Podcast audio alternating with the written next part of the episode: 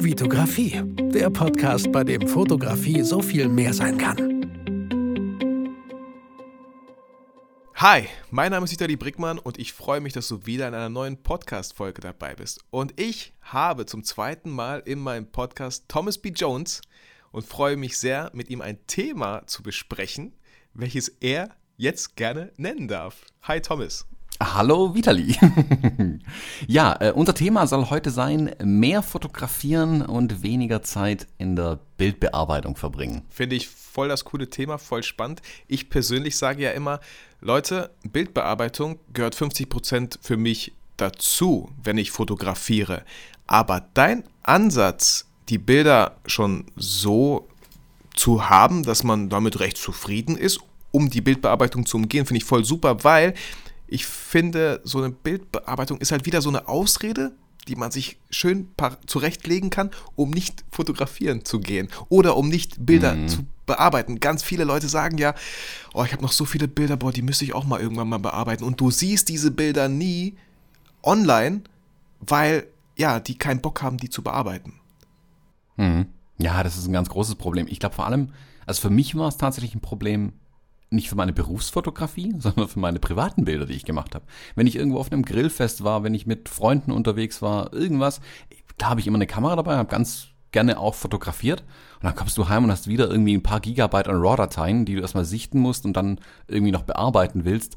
Dann bleiben die liegen und es gibt am Ende einfach keine Bilder davon. Man hätte genauso gut keine Kamera mitnehmen können. Ähm, gerade wenn man dann sagen wir, im Berufsalltag auch noch die Bilder dann bearbeiten muss, fällt es umso schwerer tatsächlich, ähm, sich da dahinter zu setzen. Und ich bin mit einer Aussage, dass die Bildbearbeitung 50 Prozent ausmacht, gehe ich eigentlich sogar konform. tatsächlich. Aber. ähm, aber die Frage ist ja, wie effizient kann ich das tatsächlich gestalten? Oder kann ich Hilfsmittel verwenden, die mir den hm, ich nenne es mal Effekt oder das Ergebnis, um zu diesem Ergebnis zu kommen, dass meine Bilder gut bearbeitet sind und vernünftig aussehen, welche Abkürzungen kann ich dazu vielleicht nehmen? Also sowas wie ähm, Lightroom Presets oder Capture One Styles zum Beispiel. Das ist ja ein adäquates Mittel, um überhaupt mal irgendwo hinzukommen. Hm, und wenn das die Kamera dir schon abnehmen kann, ist es ja umso besser eigentlich. Und die modernen Kameras, die sind so viel mächtiger, als wir glauben, was die alles können mittlerweile. Die lernen da ja ein Stück weit von den Smartphones mittlerweile. Da lässt sich viel Zeit, die man danach am Computer verbringt, lieber für mehr Fotografieren verwenden tatsächlich. Voll, hört sich richtig gut an, hört sich auch voll sinnvoll alles an. Und mir fallen da so spontan so gewisse Sachen ein.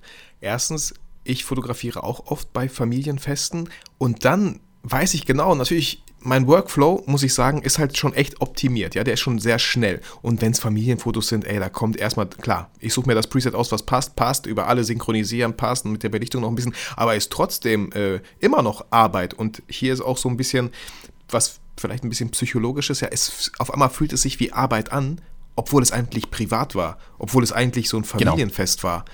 Also das, da hast du mir gerade sehr, sehr spannende Impulse gegeben. Und ich habe noch nicht mal ausprobiert. Ich fotografiere halt mit der Sony A7 III. Wie cool wäre das, wenn ich die Presets, die 10 oder die 5 Presets, die ich immer eigentlich benutze, wenn ich die sofort auf meiner Kamera einstellen könnte, äh, sehen kann, welches Preset passt hier gerade bei diesem Grillplatz am besten. Ach, das, ja gut. Preset angeschaltet und damit mache ich Fotos auf Auto gestellt wegen der Belichtung und so.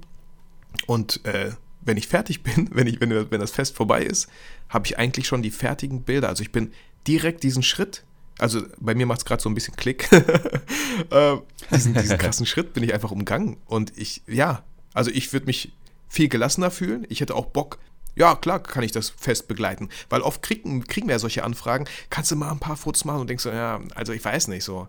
Ja, ich kann ein paar Fotos machen. Mhm. Klar, kann ich machen, aber irgendwie habe ich gar keinen Bock da drauf oder so.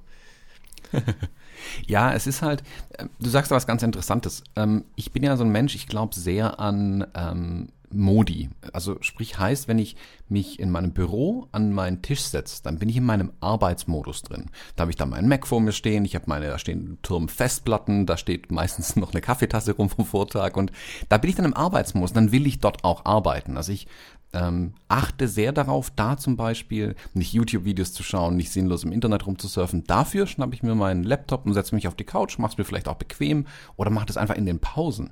Aber ich versuche hier in einem Arbeitsmodus zu bleiben, weil ich dann auch konzentriert bleiben kann tatsächlich. Wenn ich jetzt aber natürlich mit privaten Bildern heimkomme, die ja eigentlich keine Arbeit sein sollten, und mich dann an meinen Rechner hinsetze, rutsche ich in diesen Arbeitsmodus und ich empfinde es dann ein Stück weit als Arbeit. Das ist genau das, was du gesagt hast. Und ja, dann kommt so eine gewisse Hemmschwelle manchmal auf, sich dann doch drum zu kümmern. Und das reicht ja schon mit der Auswahl der Bilder, das ist ja manchmal schon schlimm genug. Ähm, die, die, über die Bearbeitung geht's ja dann weiter. Und ähm, ich habe für mich halt einfach festgestellt, selbst mit der Hilfe von Presets, die ich in Lightroom damals verwendet habe, klar setzt man sich hin, knallt das Preset drüber, aber die Verlockung ist dann so groß an einem Bild, was eigentlich gut ist, ähm, also was 80% schon erreicht hat, von dem, was man machen kann mit dem Bild, für die letzten 20% eigentlich 80% der Zeit zu verwenden. Dann dreht man an Reglern, legt ein paar Ebenen an. Ah, hier guck mal, lokale Einstellungsebene. Man stempelt irgendwo ein kleines Stäubchen weg und tut und macht. Und man fummelt an Bildern rum, die eigentlich echt okay sind. Und okay ist hier gar nicht abwertend gemeint.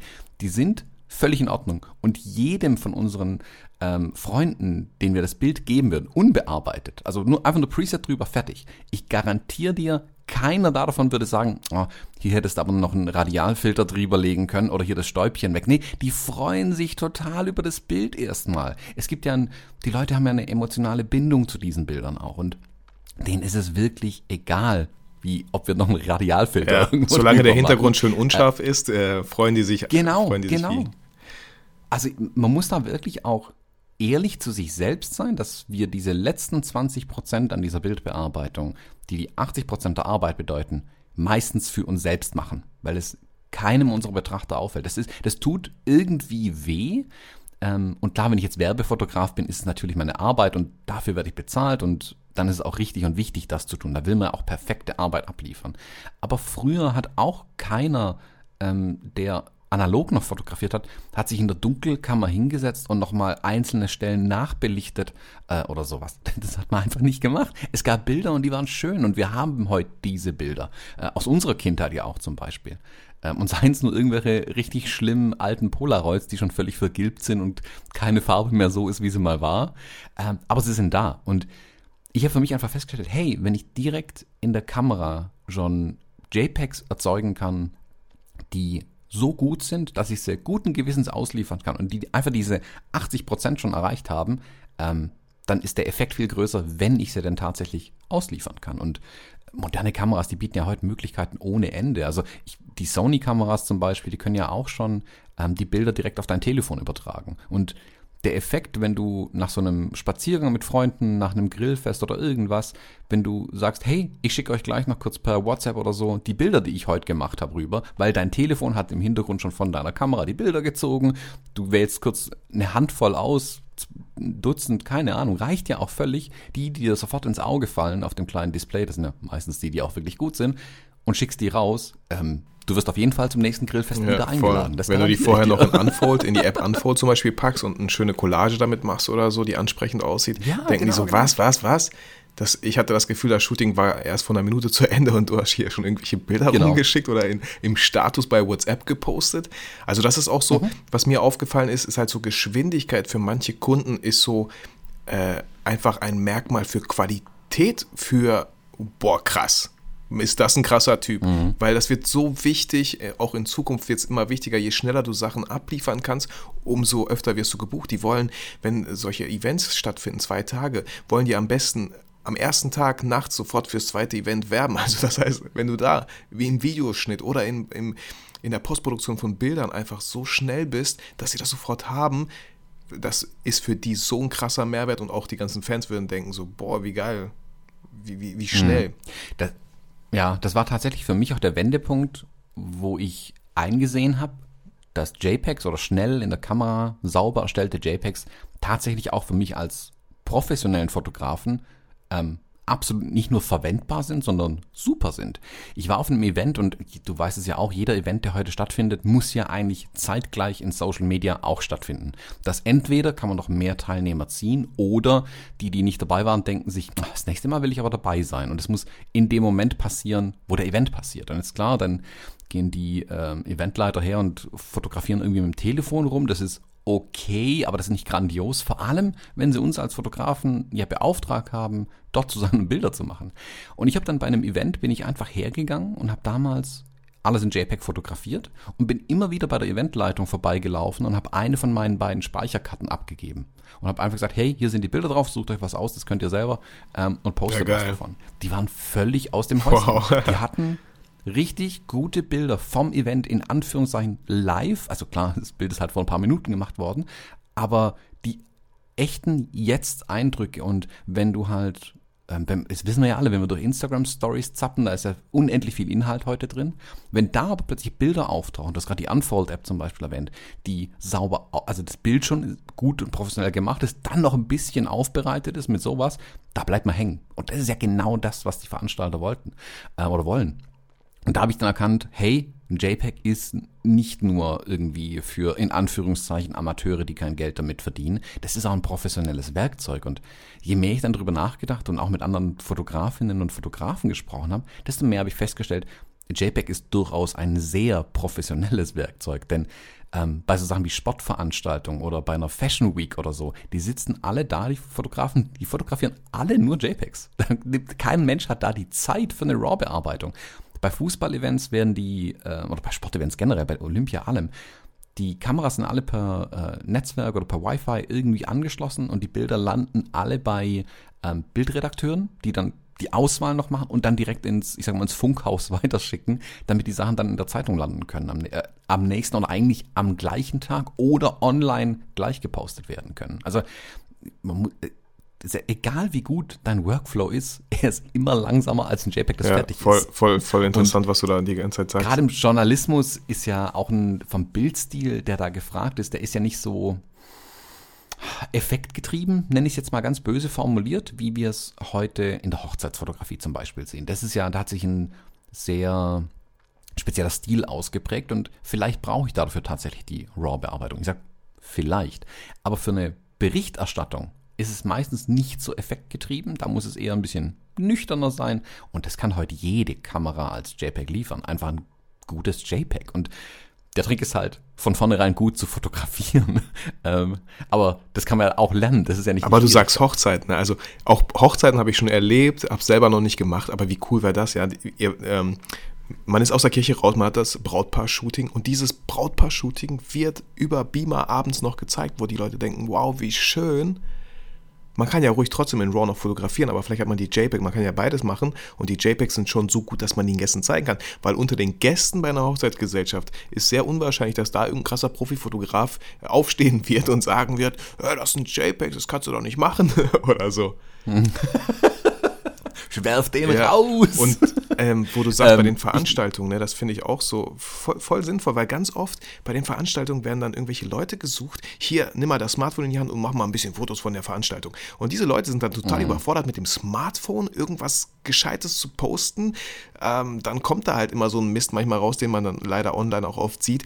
Und du, wenn du mit so einer Speicherkarte mit JPEGs kommst oder bestenfalls noch irgendwie denen hilfst, das auf deren Smartphone zu bekommen, dann bist du deren Held für diesen Abend, weil die der Held sind für deren Chef oder für denjenigen, der sie engagiert hat, um tolle mhm. Bilder von dem Event zu posten.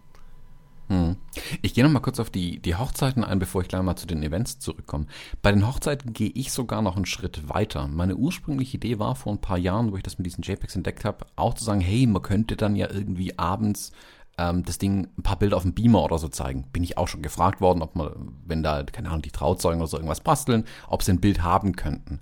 Ähm, ich gehe heute einen Schritt weiter tatsächlich. Ich habe so einen kleinen Fujifilm Instax-Drucker in meiner Tasche und ich druck also zum Beispiel, wenn wir von dem Brautpaar-Shooting nach der Kirche dann Richtung Location übergehen und dann der Sektempfang dann noch so irgendwie läuft, da ist kann man schon fotografieren, aber da ist auch mal ein bisschen sind Zeitfenster drin.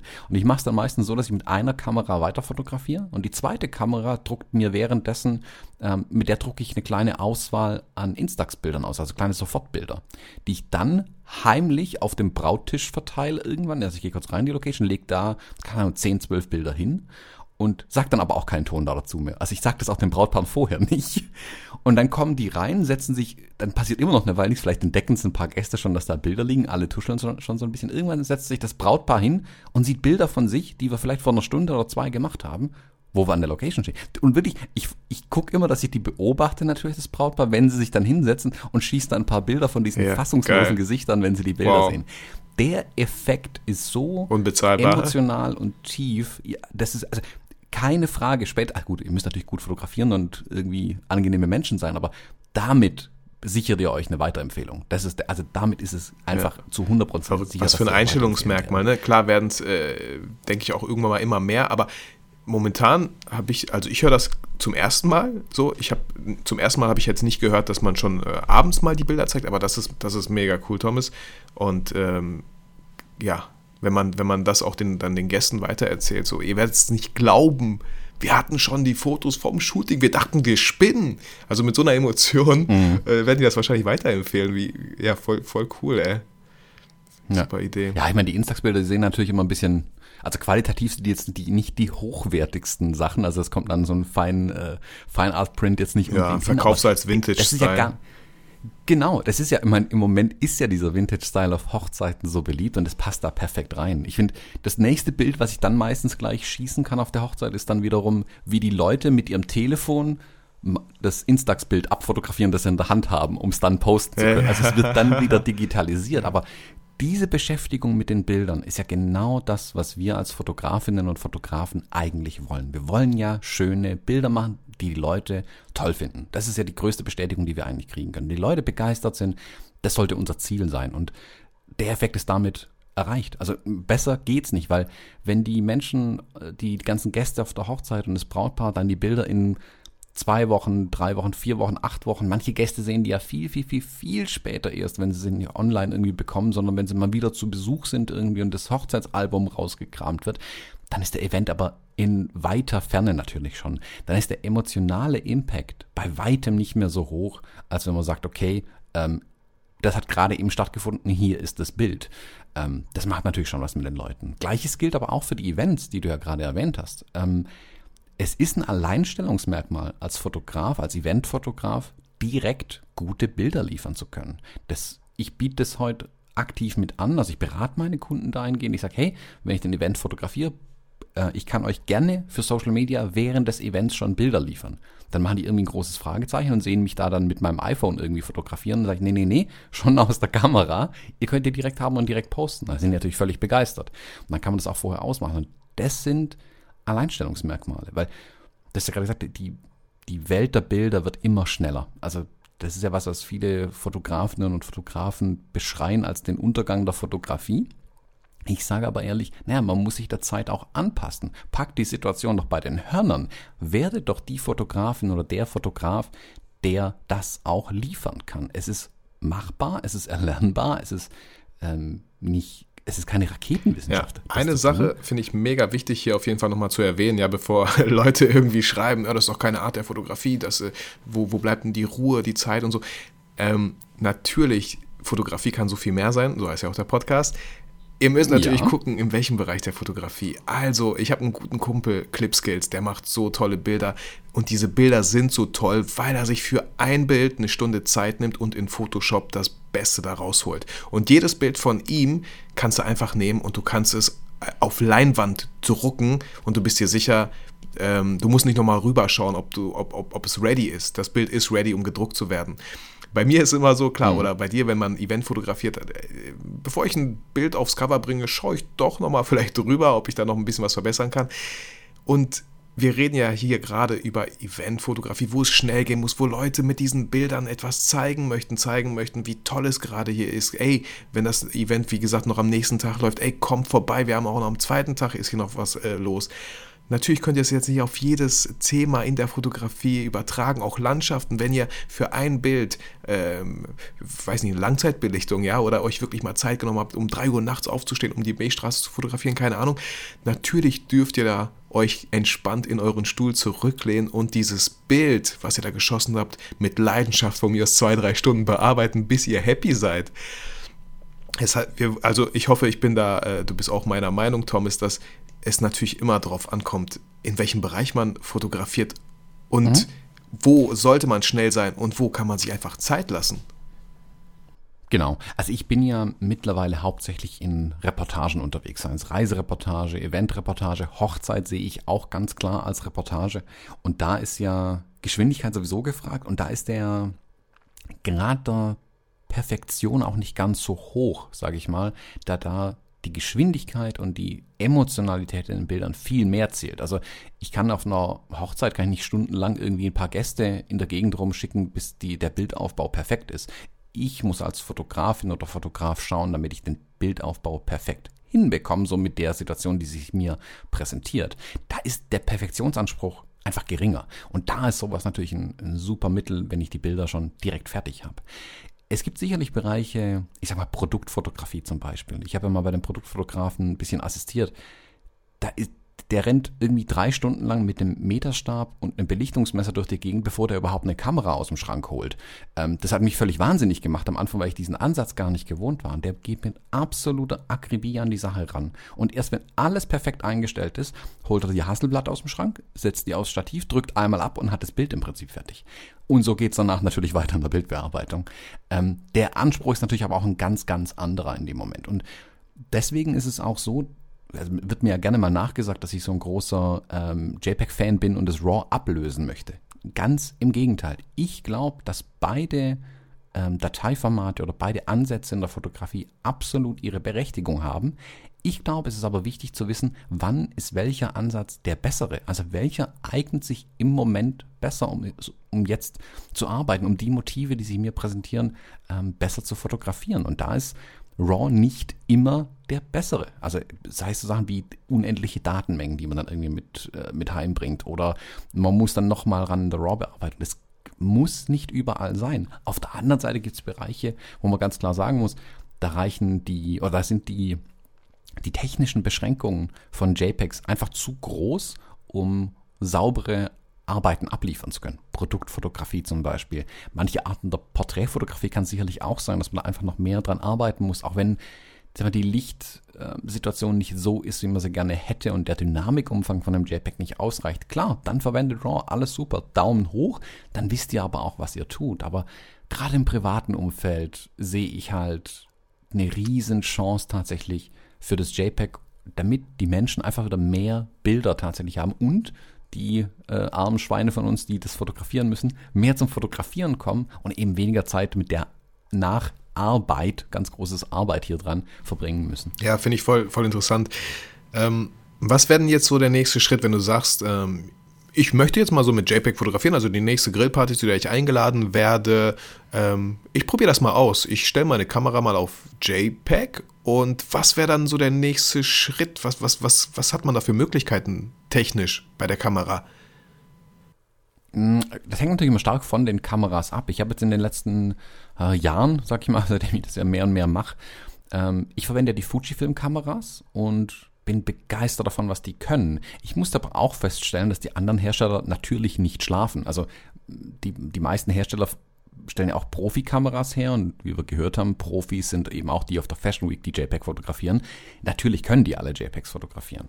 Die Frage ist natürlich, wie viel Spielraum bieten sie mir, um die Bilder, ich sag mal, interessanter zu gestalten. Also ein Bild, das ich einfach nur ähm, als, als RAW fotografiere, ganz schlimm, das ist ein sehr flaches, matschiges, graues Bild irgendwie, bis ich dann die RAW-Entwicklung durchführe. Wenn ich direkt in der Kamera ein JPEG machen lasse, ist das schon besser. Da sind die Kontraste angepasst, die Farben sind einigermaßen cool. Aber es ist meistens sehr nüchtern und neutral. Und jetzt kommt es auf die Kameras dann an, was sie mir für Möglichkeiten bieten, diese JPEGs interessant zu gestalten. Ähm, Fujifilm bietet da zum Beispiel Filmsimulationen an. Ähm, Olympus hat ein ähnliches System, wo sie, ich weiß gar nicht, wie es genau bei Olympus heißt, wo so Effekte quasi dazugelegt werden. Wie, man kann sich ein bisschen wie Instagram-Filter auch vorstellen, das Ganze. Und mehr und mehr Kamerahersteller springen auf den Zug auf. Ähm, die, der Trick ist jetzt eben festzustellen, sich mal damit zu befassen, was kann meine Kamera denn tatsächlich alles? Was sind die, die Räder, die ich an der Kamera drehen kann, um bessere Bilder hinzubekommen? Oder um, ah, besser ist vielleicht der falsche Begriff, um die einfachen JPEGs interessant zu gestalten, damit ich auch da vielleicht meinen eigenen Stil unterbringen kann. Ich meine, die einfachste Möglichkeit, die heute jede Kamera eigentlich bietet, also vor allem die Spiegellosen bieten da eine Riesenchance, ähm, die Kamera auf Schwarz-Weiß umzustellen. Und ich sehe dann ja im digitalen Sucher schon ein schwarz-weißes Bild. Ich finde, das macht einen riesen Unterschied, wenn ich ein Bild von vornherein in Schwarz-Weiß betrachte, weil dann kann ich viel besser verstehen, woraus bei Schwarz-Weiß-Fotografie ankommt. Weil, Breaking News, Schwarz-Weiß-Fotografie bedeutet nicht, farbig zu fotografieren und sie hinterher in Schwarz-Weiß zu verwandeln und dann zu hoffen, dass es gut ist. Wenn ich schwarz-weiß fotografiere, sollte ich mir schon beim Fotografieren Gedanken darüber machen, wie ich mein Motiv ablichte. Durch das Fehlen von Farbe sind plötzlich Kontraste, Linienführung, Punkte im Bild viel, viel dominanter als bei einer äh, Farbfotografie. Sprich, ich sollte mir vorher Gedanken machen. Und die meisten spiegellosen Kameras können das, dass sie auf Schwarz-Weiß umgeschaltet werden und dann direkt im Sucher schon Schwarz-Weiß an. Also auch hier ein Tipp, so falls ihr eh noch Probleme habt, ja, wie ist denn das Licht hier? Also ein ganz guter Tipp ist halt, eure Kamera auf Schwarz-Weiß zu stellen, weil ihr das Licht dadurch viel besser beurteilen könnt, woher kommt dieses Licht? Ist hier gerade schönes Licht? Kann man das Model vielleicht drehen, damit sie noch schöneres Licht abbekommt, weil ihr dann nicht so von diesen ganzen Farbinformationen überflutet werdet, sondern euch wirklich bei der Schwarz-Weiß-Fotografie, weil man nur zwei Farben hat, ob es Farben sind, kann man sich noch streiten, aber dann wirklich mhm. reduziert auf das Licht ist. Also das, und dann, wenn ihr trotzdem Farbe fotografieren wollt, könnt ihr das immer noch umstellen, aber um das Licht zu beurteilen, habe ich schon öfter gehört und auch selber auch ausprobiert, einfach mal auf Schwarz-Weiß stellen und zu schauen, wo ist hier eigentlich das schönste Licht. Mhm. Man wird dann schnell feststellen, dass wenn man so ein Bild in Schwarz-Weiß macht und es dann später, weil man hat ja ein RAW fotografiert, dann äh, in Lightroom das RAW öffnet und das farbige Bild sieht, denkt man sich, ha, das ist aber irgendwie langweilig. Konvertiert man es wieder in Schwarz-Weiß, merkt man, ha, jetzt funktioniert es wieder. Also Schwarz-Weiß und Farbfotografie sind wirklich zwei unterschiedliche Dinge. Und sich damit mal intensiv zu befassen, sehe ich schon als Riesenchance äh, von diesen spiegellosen Kameras. Einfach weil ich schon beim Fotografieren in Schwarz-Weiß sehen kann, was ja so früher nicht möglich war. Das wäre eigentlich ein Thema für eine ganz das neue Podcast-Folge, weil ich finde das auch sehr interessant, dieses Thema Schwarz-Weiß. Ich sehe so viele Instagram-Accounts, die posten erstens immer das Bild in Farbe und dann in Schwarz-Weiß. Und ich denke mir so, erstens, lerne mhm. dich zu entscheiden. Zweitens, okay, Schwarz-Weiß hast du einfach nur dran gehängt, um zu zeigen, dass das Bild auch ohne Farbe funktioniert. Fragezeichen. Ich sehe meiner Meinung nach sofort Fotografen an, die wissen, wie man schwarz-weiß fotografiert, weil es was völlig anderes ist. Schwarz-weiß-Fotografie für mich lebt von Kontrasten, von Licht, von Schwarz und Weiß, so wie der Name schon sagt. Und ich finde es zu einfach bei ganz vielen, die sich das Leben dann, äh, ja, die, die es einfach ins Schwarz-Weiß konvertieren, weil denen Farbe irgendwie nicht gefallen hat. So als letztes hm. Rettungsanker, ja, dann mache ich es halt schwarz-weiß. Genau. Ja, also gut, dass du es jetzt gesagt hast. Ich wollte nicht schon wieder das Feuer auf mich ziehen, aber ich muss auch jedes Mal die Stirn runzeln, wenn ich so ein Posting sehe, wo ähm, jemand fragt, äh, gefällt euch Farbe oder Schwarz-Weiß besser? A, sollte es deine Entscheidung als Fotograf sein, was das Bessere ist und nicht die des Publikums. Ähm, und man sollte sich vorher eigentlich Gedanken machen, ob ein Bild Farbe oder Schwarz-Weiß ist. Das, es gibt Bilder, die funktionieren in beidem, keine Frage, das ist nicht ausgeschlossen. Ähm, aber meistens, also wenn man intensiver reingeht und tiefer in das Thema Schwarz-Weiß-Fotografie reingeht, wird man schnell feststellen, dass es schon große Unterschiede gibt, einfach in der Lichtführung und so weiter und auch in der Wahl der Motive, ähm, die man bei Schwarz-Weiß-Fotografie einfach anders angehen muss tatsächlich. Cool. Also du sagst, äh, du hast die Fuji X-T3, war das? Oder welche? Welche hast du? Oh je, wenn ich jetzt anfange, äh, hier liegen oh, jede Menge okay. Fuji-Kameras ja, cool. tatsächlich noch rum. Ähm, also ja, im Moment fotografiere ich ganz viel mit der X Pro 3 tatsächlich. Die habe ich extrem lieb gewonnen. Das ist, ähm, wer sie mal sehen will, kann auf meinem YouTube-Kanal, habe ich ein bisschen was drüber auch schon berichtet. Verlinken wir gerne in den Show Notes. Ja, danke. Ähm, das ist eine kleine, feine Kamera, die mich auch nicht nur technisch begeistert, die ist ähm, technisch kann das Ding im Prinzip alles, was ich jemals machen möchte. So, Punkt. Aber das ist auch so eine Kamera, die ich halt in die Hand nehme und mir jedes Mal denke, ach, ich würde gern mehr fotografieren mit der Kamera. Das ist schön. Und das ist, ja, das, das muss eine Kamera. Wenn eine Kamera das kann, dann ist es eure Kamera, ganz klar. Deswegen sage ich immer, nicht übers Internet bestellen oder, oder vielleicht mal in den Laden gehen und wirklich ja, in die Hand nehmen. Weil manche gerne. Kameras, die, die in der Hand denken sich schon, oh, das, das macht was mit mir. Ich möchte jetzt mit der Kamera losziehen. Das ist A, gut für den Fotohändler, der das Ding dann verkauft bekommt. Ähm, und ihr seid einfach auch begeistert von eurer eigenen Kamera. Ähm, genau, und diese Fujifilm-Kameras, die sind da seit einigen Jahren ja schon hinterher, hinter diesem JPEG-Thema.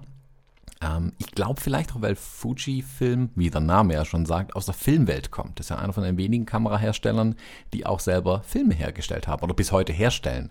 Sprich, Fujifilm weiß nicht nur, wie ein Objektiv zu bauen ist und eine Kamera, die wissen auch, wie man damals Filme gemacht hat oder bis heute Filme macht. Und die haben diese Filme von früher quasi in die digitale Zeit mit rübergenommen und haben solche Filmsimulationen eingebaut in die Kameras. Es sind mittlerweile, glaube ich, ein gutes Dutzend, die da drin stecken. Von Schwarz-Weiß-Filmen wie Acros über ein Provia, ein Velvia, ein ähm, Classic Negative, ganz neu jetzt bei den Kameras aktuell mit drin, der dem alten Superia-Film entspricht, den ich sehr lieb gewonnen habe in den letzten Wochen und Monaten. Ähm, und wenn man ein bisschen drüber nachdenkt, über die Filme von früher, oder über die Bilder, die wir alle aus unserer Kindheit kennen, die noch analog fotografiert wurden von unseren Eltern, ähm, die Farben sehen immer erstmal in Anführungszeichen komisch aus. Ähm, wenn man dann aber guckt, was wir heute mit digitalen Bildern machen, sieht man, dass sowas wie Visco-Filter und so weiter oder Presets sich deshalb so gut verkaufen, weil sie genau diese analogen Farben versuchen zu emulieren, ja, ein Stück weit. Also dieser analoge Charme soll rübergenommen werden in die digitale Zeit. Das hängt A damit zusammen, dass wir es aus, dass wir unsere Kindheit mit diesen Farben ver verbinden und damit einfach ein wohliges Gefühl in uns entsteht, wenn wir diese Farben wiedersehen. Und auf der anderen Seite ähm, ist es was, was ich von einem Fujifilm Produktmanager gehört habe. Fujifilm ist mit seinen Filmen damals und mit den Filmsimulationen heute nicht angetreten, um die technisch wissenschaftlich korrekte Abbildung von Farben zu gewährleisten. Es gibt Filme, die können das, ja, Punkt, für Produktfotografie und sonstiges. Fujifilm ist äh, angetreten, um ähm, Color Memories zu reproduzieren. Also wie erinnern wir uns an die Farben? Deswegen sind, haben zum Beispiel auch Kodak, macht das ja ganz ähnlich, Kodak Portra, der eine leichte Wärme, sag ich mal, einfach in den Hauttönen mitbringt, was einfach ein wohliges, warmes Gefühl dann erzeugt. Oder ähm, ein, ein Film wie Velvia, der einfach knallige Farben bietet. Oder ein Ektar, der ähm, fast noch knalliger ist und ähm, da habe ich zum Beispiel auf, wo ich auf Kuba war, bin ich ähm, drei Wochen lang mit einer analogen Kamera rumgezogen und habe nur auf Kodak Ektar fotografiert. Und die Farben, die Kontraste, das knallt einfach richtig und es passt perfekt. Hey Thomas, ich krieg gerade so hey. Bock mit so einer Fuji JPEG zu fotografieren, das glaubst du nicht. Und ich glaube, es geht nicht nur mir so. Bestimmt sitzen hier einige Zuhörer und denken sich entweder, yes man, das war die gute Wahl, eine Fuji zu kaufen, oder verdammt, wo kann ich die nächste Fuji wenigstens mal ausleihen oder mal testen? Mhm. Ich muss ehrlich sein, ich, hab, ich stand damals vor der Wahl, das weiß ich noch vor zwei Jahren auf der Fotokina, hole ich mir die Fuji X-T3 oder hole ich mir die Sony A7 III? Ich habe mich ja letztendlich für die Sony A7 III entschieden, weil ich einfach eine Kamera wollte, die, so, die gute Bilder macht, aber auch gutes, gute, gute Videos. Und ich weiß nicht, hast mhm. du mit der Fuji X-T3 zum Beispiel auch schon öfter Videos gemacht? Ich bin mir sicher, da wäre ich auch klar gekommen. Sony war auch so ein bisschen das Kriterium dafür, erinnere ich mich gerade, weil wirklich äh, ein guter Kumpel von mir, Oliver, zu, zum Beispiel viele Objektive hat. Andy hat viele Objektive, die ich mhm. testen könnte, die ich ausleihen könnte. Weißt du, das war auch ein ganz großes Kaufkriterium für mich damals. Also, ähm, ich bin so damals zu Canon ganz ursprünglich zum Beispiel gekommen, wo ich mit der Fotografie angefangen habe. Ein Bekannter von mir hatte einen riesigen Fuhrpark an Canon-Kameras und oh, Kameras, zwei Stück damals, und aber ganz viele Objektive hier, ein Makroobjektiv, ein Porträtobjektiv. Und da dachte oh cool, da kann ich mir mal, mal was ausleihen. Das war tatsächlich der Grund, warum ich damals völlig ahnungslos noch zu Canon gegangen bin. Ich habe auch dann viele, viele Jahre mit Canon fotografiert und vor ein paar Jahren bin ich dann zu Fujifilm gekommen, weil ich einfach eine ganz, ganz, ganz kleine Kamera haben wollte, witzigerweise. Ähm, heute habe ich auch die großen von Fujifilm wiederum. Ähm, und zu deiner Frage, ja, die XT3 ich finde, Video ist mit der mehr als möglich. Ähm, also auch da kann man sich auf meinem YouTube-Kanal vielleicht mal ein bisschen Bild davon machen. Alles da ist, glaube ich, mit der XT3 gefilmt. Jetzt mit den neuen Videos ein paar Ausnahmen, auch mit dem Osmo Pocket, aber das wird man sofort erkennen eigentlich. Ähm, aber ja, kann sie auf jeden Fall. Was ich jetzt gerade so ein bisschen am Testen bin, wo ich mich, selbst ich mich noch nicht so ganz getraut habe, ist aber tatsächlich diese ähm, Filmsimulation, die es äh, für die Bilder, also für die Fotos gibt, die ich mit der XT3 zum Beispiel mache, lassen sich genauso auf Video übertragen. Ich könnte praktisch das Color Grading, was ich im Moment hinterher mache, eigentlich schon in der Kamera erledigt haben das ist im Moment so ein Ding, wo mich extrem reizt. Also auch da im, im professionellen Bereich zum Beispiel, wenn ich Events fotografiere, ich mache gerne kleine Videosequenzen oder mache einen Rundumflug mit der Drohne übers ähm, Gelände irgendwie entlang oder so, damit man sehen kann, oh, guck mal, wie groß der Event war und liefere auch gerne schnell Video mit. Wenn ich es schaffen könnte, dass das Video schon gegradet auf der SD-Karte ist, das wäre natürlich schon eine Riesennummer. Weil ähm, Hochformatfilmen für Instagram ist kein Problem, kann die Kamera, die dreht es schon entsprechend. Also ich muss es nicht mal nachträglich drehen, das Video.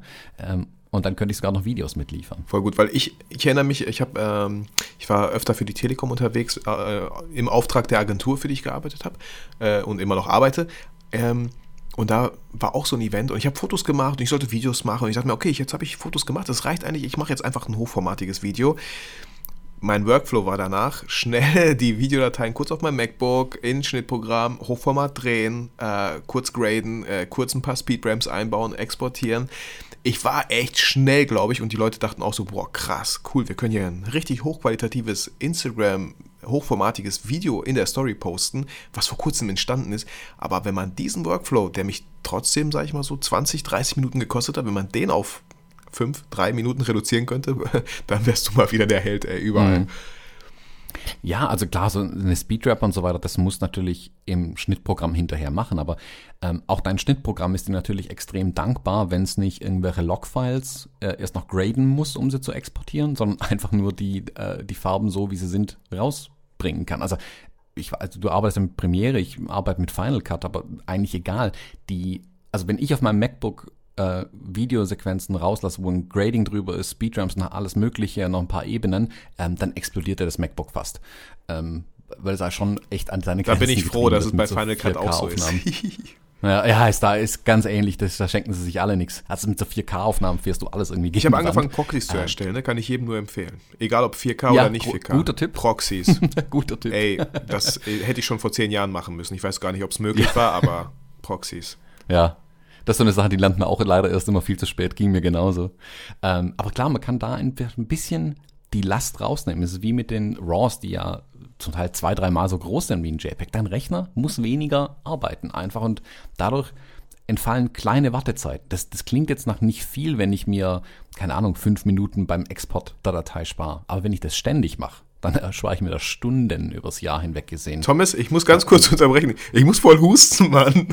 Ich geh mal ein bisschen weg vom Mikro, ich komme gleich wieder. Okay. Kennst du das? Ey, boah, ich dachte gleich, gleich heul ich hier los oder so. So, jetzt ist besser. Ich habe ja einen Trick entdeckt, so für alle Podcaster, die da draußen uns vielleicht zuhören. Ich bin ja so, ich trinke Wasser nur still. Ähm, und beim Podcasten auch, weil sonst muss man die ganze Zeit aufstoßen. In den letzten paar Wochen habe ich aber das gleiche Problem, dass ich ständig so ein leichtes Kratzen im Hals habe und dann immer ständig husten muss irgendwie äh, während der Aufnahme, weil man so viel spricht einfach. Ich habe jetzt festgestellt, dass mit ähm, äh, Blubberwasser, also äh, sprudeligem Wasser, kriegt man das viel besser gelöst. Ich weiß nicht warum, es muss die Kohlensäure vermutlich sein, aber jetzt muss ich ständig aufstoßen. Das kann man aber relativ leise machen zumindest. ja, ja, voll. Husten kann man nicht leise machen. Und ich merke, genau. dass dieser Reiz immer noch so ein bisschen da ist. Aber alles gut. Ähm, ähm, jetzt, jetzt, müssen wir mal gucken, wie wir so, ein, so einen ganz raffinierten Schlenker machen. Wenn ich jetzt eine Fuji hätte und ich würde gern damit anfangen, Thomas, ähm, was, mhm. was wären die ersten Schritte? Weil ich würde dich im nächsten Schritt würde ich dich fragen, ich würde erstmal gucken, wer hat eigentlich bei mir eine Fuji, weil ich würde echt gerne ein YouTube-Video machen, wo ich verschiedene JPEG-Filme wahrscheinlich teste mit dieser Fuji. Mhm. In verschiedenen Locations, so im Wald, in der Stadt, mal Lowlight, mal äh, auf einem Feld oder so. Ähm, Fände ich mega interessant. Aber wenn ich jetzt schon eine Fuji hätte, was wären so die ersten Steps, die ich machen könnte, um, um, um da reinzukommen in diese Materie? Okay, nur noch mit JPEG fotografieren, ich überspringe diese ganze RAW-Bearbeitung. Mhm. Also der Tipp, den ich jedem im Prinzip geben kann, ist einfach äh, zu testen, zu probieren, rumzuspielen. Das ist ja tatsächlich ein schöner Charme an der Fotografie, dass man ein bisschen spielen kann und die meisten, die uns zuhören, betreiben es ja vermutlich als Hobby. Ähm, und da macht es ja auch Spaß, tatsächlich da einfach ein bisschen zu spielen. Aber ich weiß ja, worauf du hinleiten wolltest. Ich, ich habe ein Buch da dazu geschrieben. Was für ein Zufall, Thomas. Es ist so ein Zufall. ähm, ich habe einfach festgestellt, als ich damals die Kameras ähm, verwendet habe und äh, vielleicht sogar zum Teil aus Versehen JPEGs fotografiert habe ähm, oder aus der Not raus JPEGs fotografiert habe, weil die Speicherkarte dann fast schon voll war, habe ich festgestellt, oh, da muss er doch an ein paar Knöpfen noch drehen. Und ich bin ja so ein, so ein technikaffiner Mensch, sage ich mal, und ich habe unglaublich viel Spaß, mich unglaublich tief in so eine Materie einzuarbeiten. Und ich habe mich dann da über ja, Wochen und Monate wirklich intensiv damit befasst. Ähm, wie bekomme ich aus der Kamera nicht nur ein JPEG raus, was mit der Filmsimulation Velvia fotografiert wird, was dann schon besser aussieht, sondern an welchen Reglern und Knöpfen kann ich denn noch drehen, um aus der Filmsimulation Velvia möglichst was zu machen, was zu meinem ähm, analogen Film zum Beispiel passt den Kodak Ektar, den ich in Havanna dabei hatte. Also wie kann ich das so verbiegen, sage ich mal, damit die beiden fast nicht mehr voneinander zu unterscheiden sind.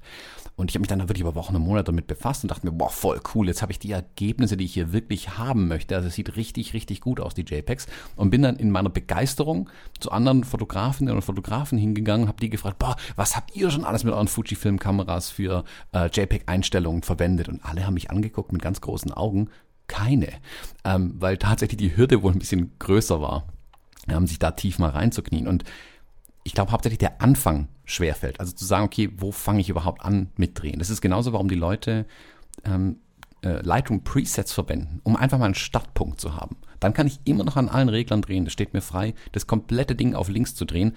Aber ich habe mal einen Ausgangspunkt einfach, von dem ich anfangen kann. Ähm, ich habe mich dann hingesetzt und für mich, aber, weil ich mir merken wollte, ähm, und weil ich es auch mit anderen teilen wollte, JPEG-Rezepte aufzuschreiben. Das heißt, zum einen die Zutaten, also da kommt die Analogie vom Kochrezept auch her, die Zutaten sind die Filmsimulation, ein bisschen mehr Schatten hier, ein bisschen mehr Lichter dort, die Farben ein ganz klein wenig reduzieren, um es ein bisschen vintage-mäßiger zu machen, den Dynamikbereich dann noch dazu einschränken oder so. Das sind die Zutaten und dann habe ich immer eine kleine Anleitung geschrieben, wozu es denn tatsächlich am besten passt. Das ist für Porträts geeignet oder für Landschaften oder ähm, das ist ein Schwarz-Weiß-Ding, aber Vorsicht, hier saufen dir auf jeden Fall die Schatten ab, also belichte eher ein bisschen über, damit es nicht ganz so schlimm aussieht am Ende. Ähm, habe das dann zusammengeschrieben und da mittlerweile ein Buch draus gemacht tatsächlich. Ähm, das Buch, du wirst vermutlich in den Show Notes verlinken, ähm, ist jetzt Anfang des Jahres im Bildner Verlag erschienen und da sind 22 JPEG-Rezepte drin. Also wo ich wirklich ähm, äh, beschrieben habe, ah, wie habe ich sie aufgebaut, warum habe ich sie aufgebaut ähm, und was kann ich damit tun. Da das aber für ein Buch ein bisschen wenig gewesen wäre, gibt es einige Kapitel auch dazu, was sind die Einstellungen. Also es ist, steht nicht nur drin, stellt das und das und das und das ein und dann kommt ein Bild raus. Ähm, es wird auch erklärt, was machen die Einstellungen eigentlich. Das war mir ganz wichtig, dass es nicht wie bei Presets oft halt endet, ja, das Preset sieht so aus, aber ich habe keine Ahnung, warum es so aussieht, sondern ich wollte ein Verständnis schaffen für das, was die, die Leute mit den Kameras oder mit den Bildern da eigentlich erzeugen. Ähm, ja, wenn du so eine Analogie zum Kochen herstellst, ne, schon mit Rezepten, dann ist das ja auch so schön. Ne? Guck mal, man hat 22 Rezepte, die kann ich jetzt mal nachkochen und dann mhm. habe ich wenn du sagst, du hast aber noch mehr reingepackt, wie funktioniert das eigentlich, dann kann ich ja so anfangen, so meine eigenen Rezepte zu kochen mit, mit der Fuji dann so, weil du einfach so viele Informationen gegeben hast, an welchen Reglern man noch schieben kann, welche Zutaten man durch andere vielleicht ersetzen kann oder so. Genau. Ja, genau, das ist genau das ist der Punkt. Und das ist auch beim kein Meisterkoch vom Himmel gefallen. Jeder hat mal angefangen, ein Spiegelei nach Rezept zu braten irgendwie. Und das ist nun, wenn wir ehrlich sind, wirklich nicht schwierig. Aber man braucht einfach mal einen, einen Startpunkt, der möglichst offenlegt, was da eigentlich auch tatsächlich passiert. Und wie du sagst, irgendwann kann ich sagen, hey, hm, Zucchini finde ich blöd, ich mache vielleicht was anderes in mein Omelett rein, ähm, da kann ich Dinge austauschen oder lass mich mal einen anderen Käse probieren. Und genauso hätte ich es gern bei diesen JPEG-Rezepten, damit die, die Fotografinnen und Fotografen hergehen und sagen, das ist schon cool, aber ich hätte es hier gern knackiger, ich brauche hier mehr Kontrast. Oder komm, hier reduziere ich mir die Farben ein bisschen oder ich nehme hier was äh, in den Schatten weg oder so. Ähm, leg mal eine andere Filmsimulation über die gleichen Einstellungen aber drüber und genau das will ich ja damit ähm, bewusst äh, provozieren oder be bezwecken, einfach damit die Leute mehr fotografieren und ähm, mehr auch ein Stück ins Spielen kommen und ausprobieren. Und da ist einfach wichtig, dass man ähm, einen Startpunkt einfach mitgeben. Und genau das sollte eben, wollte ich eben mit dem Buch schaffen. Also ich ganz vorne im Buch fange ich auch an, überhaupt mal ein Verständnis zu schaffen, was ist eigentlich ein JPEG? Auch um diese, ich sag mal, schon fast Stigmatisierung ähm, zu lösen, dass man sagt, ah, JPEG ist für Amateure, für Menschen, die keine Ahnung haben. Äh, nee, eben nicht. Also siehe Fashion Week ist es halt nicht. JPEG ist absolut adäquat auch im Profibereich, aber man muss wissen, wie man es wo am besten einsetzt. Es gibt auch äh, Bereiche, wo es RAW eher verwendet werden soll. Das schlüssel ich auch im Buch ganz klar auf. Guck mal, wenn du keine Ahnung, wilde Mischlichtsituationen. Jeder, die, die meisten, die mit sowas äh, konfrontiert sind und das wissen, denen stellen sich jetzt schon die Haare auf, vermutlich. Ähm, wenn halt, da hängt eine Leuchtstoffröhre, da hängt eine Glühbirne und dann kommt noch von draußen Tageslicht rein. Das ist halt eine Vollkatastrophe. Das kannst eigentlich nur noch im RAW irgendwie retten. Ähm, da ist JPEG dann eben nicht das richtige Mittel. Oder ich weiß eben, wie kann ich es auch mit guten JPEG-Rezepten zumindest einschränken, das Problem und ähm, beherrschbarer machen. Aber Genau das beschreibe ich in dem Buch. Bis hin zum, zum Workflow auch, den ich verwende. Ähm, weil ich einfach gemerkt habe, viele Menschen sind auch einfach damit überfordert mit den ganzen Bildern, die sie vielleicht machen. Nicht, weil sie sie bearbeiten müssen, aber weil sie schon keine Sortierung einfach drin haben. Weil sie einfach alles irgendwie auf der Festplatte in irgendwelche wilden Ordner reinwerfen und nie wieder damit zurechtkommen, was sie da machen. Habe ich auch ein bisschen was über Workflow geschrieben. Also wie gehe ich an diese äh, schiere Zahl an Bildern ran, die ich verwalte, eignet sich vielleicht nicht für jeden, aber es, man kann sich ja einfach mal anschauen, aha, guck mal, der Thomas macht es so und jetzt pick ich mir das raus, was für mich auf jeden Fall funktioniert. Vielleicht muss ich nicht auf Tagesbasis äh, runtergehen, mir reichen vermutlich die Wochen, weil ich eh nur einmal in der Woche rausgehe, um zu fotografieren. Oder ich fotografiere nur einmal im Jahr, dann reicht es auch, wenn ich den, den Urlaub einzeln als Ordner anlege, aber ich finde ihn dann zumindest in dem Jahresordner wieder. Also ich finde die Idee, so ein Buch zu schreiben, erstens voll gut und zweitens tausend Dank an alle Fuji-Leute, dass du dir die Mühe gemacht hast, sowas auf jeden Fall aufzuschreiben. Ich selber schreibe ja auch gerade ein Buch im Rheinwerk Verlag und ja, da muss man viele Stunden einfach wirklich investieren. Und ich oute mich ja, auch. auch. Äh, Thomas, ich, ich oute mich auch. Ich bin auch einer, der oft immer, äh, ja, sehr, sehr oft gesagt hat, so, ey, JPEGs fotografiere ich, wenn es schnell gehen muss für Kleinanzeigen, habe aber auch gar nicht gemerkt, so, ja, ich sage, wenn es schnell gehen muss, ne? Und mhm habe aber trotzdem war mir nie dessen bewusst, so, dass ich auch ein bisschen jammer, so, oh, jetzt noch äh, importieren und dann noch einen RAW-Converter und dann noch einen Workflow. Und ja, ich, natürlich äh, gehe ich auch in meinem Workflow direkt auf Presets, die mir, die ich kenne, die mir gefallen. Ich würde, Alter, ich würde doch nicht jedes Mal ein neues Bild von, bei Null anfangen. Presets ist immer ein guter Ausgangswert, wo man, wo man starten kann. Und hab, ich, ich gebe es total zu, ich habe das JPEG einfach total ähm, äh, unterschätzt. Durch dieses Gespräch jetzt bin ich total neugierig geworden und wie gesagt, ähm, wir können gerne später nochmal quatschen, ob es möglich wäre, dass du mir vielleicht irgendeine so Fuji mal schickst. Ob du das möchtest, weiß ich nicht. Aber vielleicht schaue ich vorher, wo ich sie hier in Peterfeld vielleicht mal leihen kann, weil ich das gerade mega spannend mhm. finde. Und glücklicherweise ähm, hast du mir das JPEG-Rezeptbuch äh, als E-Book per PDF geschickt. Ihr Leute findet das auf jeden Fall in den Show Notes und äh, könnt euch das gerne äh, kaufen, falls ihr eine Fuji habt. Ich denke, Funktioniert das auch ohne Fuji? Muss ich eine Fuji haben? Kann es auch. Ah, das Buch, ich sag mal, das Buch ist schon ganz klar für Fuji-Fotografen ausgelegt. Also ähm, ohne Fuji-Kamera wird man damit nicht weit kommen. Ähm, das äh, muss man schon ganz klar sagen. Wer aber vielleicht mal ähm, reinschnuppern möchte in das Ganze, noch ein kleiner Veranstaltungstipp so am Rande. Ich bin am 17. April im Fuji Store in Nürnberg. Wer da aus der Gegend kommt, ist herzlich eingeladen. Ähm, das ist eine kleine Abendveranstaltung. Ich stelle da mein Buch vor und äh, werde da ein bisschen berichten. Und im Fuji Store gibt es natürlich auch Fuji-Kameras. Ähm, wer da Interesse hat, kann sich also direkt auch mal äh, so ein Ding anschauen. Am nächsten Tag, an einem Samstag drauf, machen wir auch zwei kleine Workshops, wo ich einfach dann äh, mit den Fotografen und Fotografen nochmal ein bisschen mehr ins Detail gehe. Was machen die äh, JPEGs? Was sind die verschiedenen Einstellungen? Was bewirken die? Und dann gehen wir auch ein bisschen zusammen fotografieren tatsächlich. Und dann kann man sich da auch mal mit diesen Kameras ein bisschen auseinandersetzen. Und ja, hat man eine Chance, da wirklich reinzuschnuppern in das Thema. Das hört sich richtig cool an. Also wenn Nürnberg nicht acht Stunden von mir entfernt wäre, dann würde ich auch sehr gerne mal einfach vorbeikommen. Ähm, aber falls ihr in der Nähe von Nürnberg seid, also lasst euch das nicht entgehen. Auch das schreibe ich gerne in die Shownotes. Gibt es da irgendwie so einen Link, wo man diese Veranstaltung oder die Workshops irgendwie buchen kann? Sind die schon ausgebucht? Genau. Oder, ist er noch? Noch nicht okay, ausgebucht. Super. Also zumindest zum Zeitpunkt, wo wir das aufnehmen, mhm. sind sie noch nicht ausgebucht. Ich schicke dir die Links, dann kannst du die auch in die Shownotes mit reinnehmen. Hey Thomas, cool. Also du hast mich sowas von angefixt, das mal auszuprobieren, weil ich fand die Fuji auch immer geil, allein schon wie sie aussah, ja, mit diesen ganzen Zahlen und den Rädchen, dass man das, es hat halt voll diesen Analog-Flair und der hat mir mega mhm. gefallen. Fand aber, dass ich damals auf der Fotokina, weißt du, du kennst diese Stände, da kannst du nicht eine Kamera testen. Ich habe erst später gecheckt, äh, dass man sich auch, wenn man eine eigene SD-Karte mitbringt, Kameras äh, leihen kann und rumlaufen kann, wenigstens auf dem Gelände mal nach draußen, weißt du, das habe ich erst leider am mhm. Ende gecheckt. Ähm, deswegen bin ich umso neugieriger jetzt und ich glaube, auch die ganze YouTube-Community wird sich da mega freuen, einfach mal, dass ich sowas zeigen könnte. Aber mhm. man findet ja auch auf jeden Fall einige Sachen bei dir auf deinem YouTube-Kanal, den ich auch in den Shownotes mhm. verlinkt habe. Schaut da gerne mal vorbei. Thomas, ja, ich finde es mega, finde ich mega cool. Das, Ja, freut mich, wenn ich da einen Anstoß, äh, einen Denkanstoß liefern konnte. ja, also auch wenn es jetzt nicht um dieses äh, Fuji-Rezepte-Ding geht, aber vor allem die einfach nochmal so klar machen, dass, Leute, es muss nicht immer Raw sein. Raw heißt nicht immer unbedingt Profi. Es kommt immer darauf an, zu welchem Zweck willst du gerade fotografieren und wie schnell solltest du die Bilder vielleicht abliefern? Und bringt dir das einen Vorteil, wenn du die Bilder super schnell ablieferst? Kannst du da so ein bisschen als Held hervorstechen in, an der Veranstaltung bei dem Kunden? Das finde ich gerade irgendwie viel, viel spannender, weil ich bin mir, ich bin fest überzeugt, dass Schnelligkeit, wenn ihr schneller seid als euer, ich mag das Wort nicht, aber als eure Konkurrenz, dann werdet vielleicht ihr gebucht. so. Genau, das kann manchmal entscheidend sein, absolut. Ja, deswegen, es spielt damit rein. Man muss diese, äh, viele sehen sowas immer als Gefahr, wenn die Welt der Bilder schneller wird, aber ich sehe es als Herausforderung. Seht es als Herausforderung und jetzt sucht euch die besten Mittel, wie ihr die Herausforderung meistern könnt. Schöner Schlusssatz.